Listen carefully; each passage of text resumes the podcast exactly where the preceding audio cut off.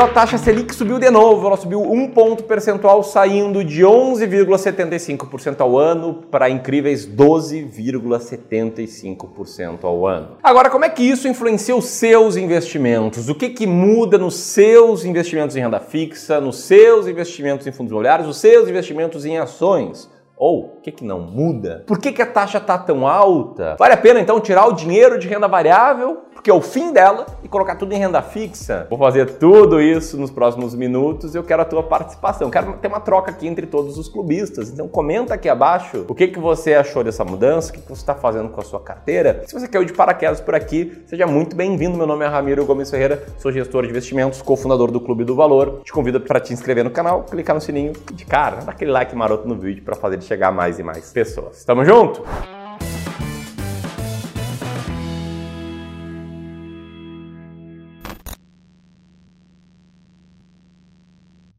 Então vamos lá, vamos começar aqui com o que é a taxa Selic. Tá? A taxa Selic é a taxa básica de juros da economia. Em outras palavras, a meta da taxa Selic guia qual vai ser a rentabilidade, qual vai ser o retorno anual do ativo com menor risco na economia, que é um ativo de renda fixa, um título público emitido pelo governo federal que você pode investir pela plataforma do Tesouro Direto com o nome de Tesouro Selic. Além dela guiar, ditar qual vai ser o retorno do Tesouro Selic, existe uma correlação total entre taxa Selic e CDI. Em outras palavras, todos os ativos de renda fixa atrelados ao CDI, com uma rentabilidade atrelada ao CDI, como CDBs, como LCIs, LCAs, eles também vão aumentar o seu retorno agora que a taxa Selic aumentou um pouco mais. Agora o grande ponto é porque a taxa Selic aumentou e porque ela aumentou mais uma vez. E enquanto eu coloco esse gráfico que eu peguei do Clube dos Poupadores na tela, que mostra na linha preta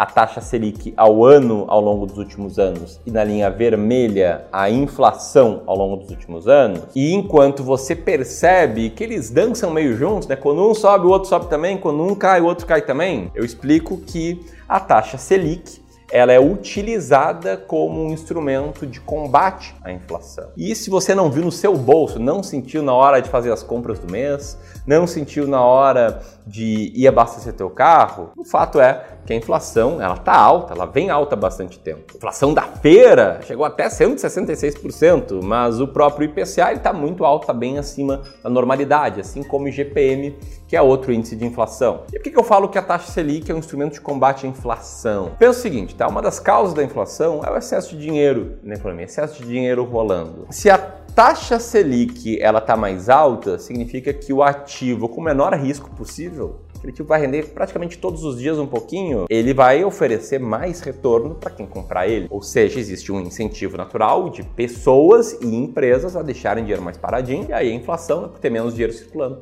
vai tender a se arrefecer. Uma das formas de fazer isso, é óbvio que não a única. Como é que isso afeta os investimentos, tá? Primeiro, renda fixa, os títulos pós-fixados, que são aqueles cuja rentabilidade está ligada a um fator, como o CDI, eles vão aumentar a rentabilidade. Né? Os CDBs, LCs, LCIs vão ter a sua rentabilidade aumentada a partir de agora. Isso tudo tá em termos nominais.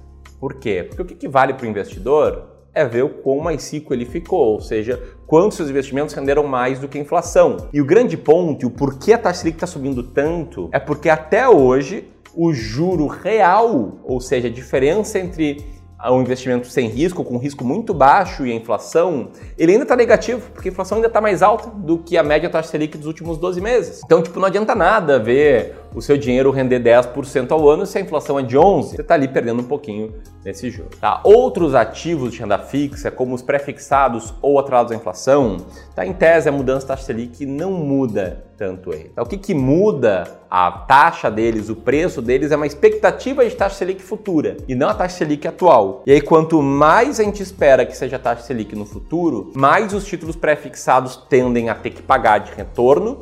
E quando sobe o retorno de um título pré-fixado que você já tem, como tesouro pré-fixado, por exemplo, cai um pouco o preço no curto prazo. Você manter esse título até o vencimento, vai receber exatamente a taxa ali que foi contratada no dia que você comprou. E em fundos imobiliários, o que, que a gente tem? A gente tem dois lados. É, tem gente que pensa que, poxa, se a taxa ali que está muito alta, para que, que eu vou investir em imóveis? Para que, que eu vou ficar aqui com dinheiro em renda variável, né, que tem risco? Se eu posso deixar o dinheiro ali paradinho. Bom, eu realmente acredito que esse tipo de investidor ele está enganado. Esse tipo de investidor é um investidor que age com base na emoção e é o tipo de investidor que acaba comprando na alta e vendendo na baixa. Porque o que a gente vê hoje são os fundos imobiliários com um yield muito alto, muito mais alto do que a média. O José aqui no clube, ele está pirando com isso. Você recebe hoje a mesma quantidade de dividendos investindo em fundos imobiliários que você receberia mês atrás se tivesse investido mais dinheiro. O yield tá bom porque tem muitas pessoas assustadas. E tem um ponto interessante também nos fundos imobiliários é que existem dois tipos de fundos, os de papel que investem em títulos de renda fixa atrelados ao mercado imobiliário, como CRIs, e os de tijolo, que são né, imóveis, tem imóveis por trás. Os de papel, muitas vezes, eles repõem rapidamente a inflação, porque esses títulos que o fundo compra são indexados a IPCA e GPM. Os de tijolo, em tese, no longo prazo, tendem a repor também. Se você mora de aluguel, sabe bem né, que o aluguel ficou bem mais caro por conta da inflação. O mesmo vale né, para aluguel comercial. Claro que não é uma garantia, mas em longo prazo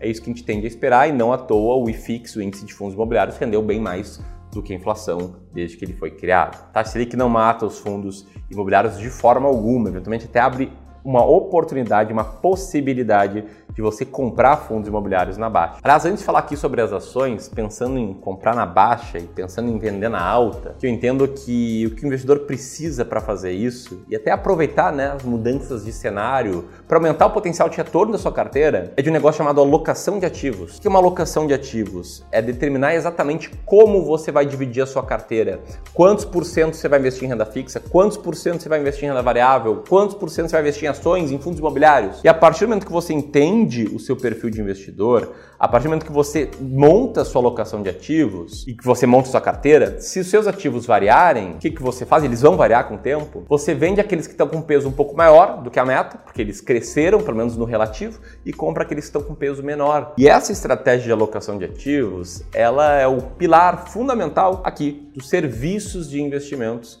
do Clube do Valor. O Clube do Valor presta serviços de wealth management e de consultoria. Eu quero te convidar a conhecer melhor esses serviços na nossa página de serviço. Vou deixar aqui o link aqui, o link também na descrição. Se você quer uma ajuda para montar sua carteira, para que alguém analise a tua carteira e entenda como ela pode melhorar, cara, você tem que apertar nesse link e solicitar contato com o nosso time comercial, beleza? Tem muitas pessoas que acreditam que com a alta da taxa Selic as ações perdem atratividade pelo mesmo motivo que eu expliquei nos fundos imobiliários. Tem gente também que entende que, olha, se a taxa Selic está mais alta e tecnicamente as pessoas elas estão sendo incentivadas a consumir menos, né? deixar o dinheiro em tesouro selic, a poupar mais, também, né? Menos consumo, menos dinheiro, menos dinheiro para as empresas, ou seja, pode ser ruim para ela. Mais do que isso, né? Existe uma forma de selecionar ações que é entender qual o preço justo da ação. Quem faz isso geralmente faz um valuation da empresa, das empresas analisadas. Projeta tudo que a empresa vai gerar de resultado no futuro e desconta esse valuation a valor presente usando uma uma taxa de juros para descontar esses fluxos de caixa futuro. Sei que parece um pouco complexo, mas o ponto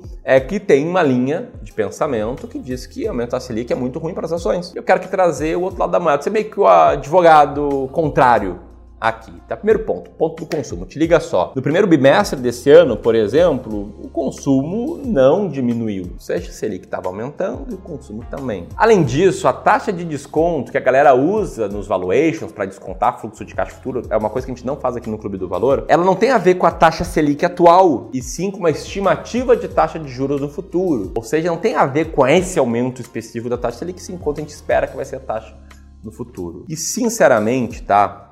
Tem um fator aqui que vale tanto para ações, quanto para fundos imobiliários, quanto para renda fixa. Prever coisas e acertar a previsão, praticamente impossível. Olha para o cenário de um ano atrás, ninguém esperaria que a taxa Selic tivesse tão alta hoje. Olha para o cenário de cinco anos atrás, ninguém esperaria que a vida atual estaria do jeito que ela está. Pense você mesmo, os gurus que ficam falando que ah, essa ação que vai crescer muito, agora é hora da bolsa, agora é hora da renda fixa, a renda fixa morreu, a renda fixa viveu. Cara, eles ficam chutando, às vezes acerta, a maioria das vezes erram. Eu acredito de verdade que investimentos não devem ser feitos dessa forma. Devem ser feitos considerando a sua individualidade, as suas particularidades. Existem duas linhas sobre o que fazer agora, na minha opinião. Primeira linha, não fazer nada não vai ser ruim não fazer nada, seguir o teu plano original. Ações baratas vão continuar tendo maior potencial no futuro, fundos imobiliários baratos, que têm um bom dividend yield na média, vão tender a ter um potencial maior no futuro. Enfim, não se desesperar, é um caminho bom. E outro caminho é, para quem segue a estratégia de alocação de ativos que eu comentei aqui, seguir ela, né? comprar aquilo que está com peso menor do que o ideal, vender aquilo que está com peso maior do que o ideal, e assim você vai estar tá consistentemente se forçando a comprar na baixa e vender na alta. Beleza? E se você quer que a gente te ajude mesmo a analisar a sua carteira, ter uma visão profissional sobre ela, aperta aqui. Acessa lá a nossa página de serviço. Não esquece de compartilhar esse vídeo com as pessoas que você conhece e investe então aí meio perdidas com o cenário atual. Grande abraço e até mais.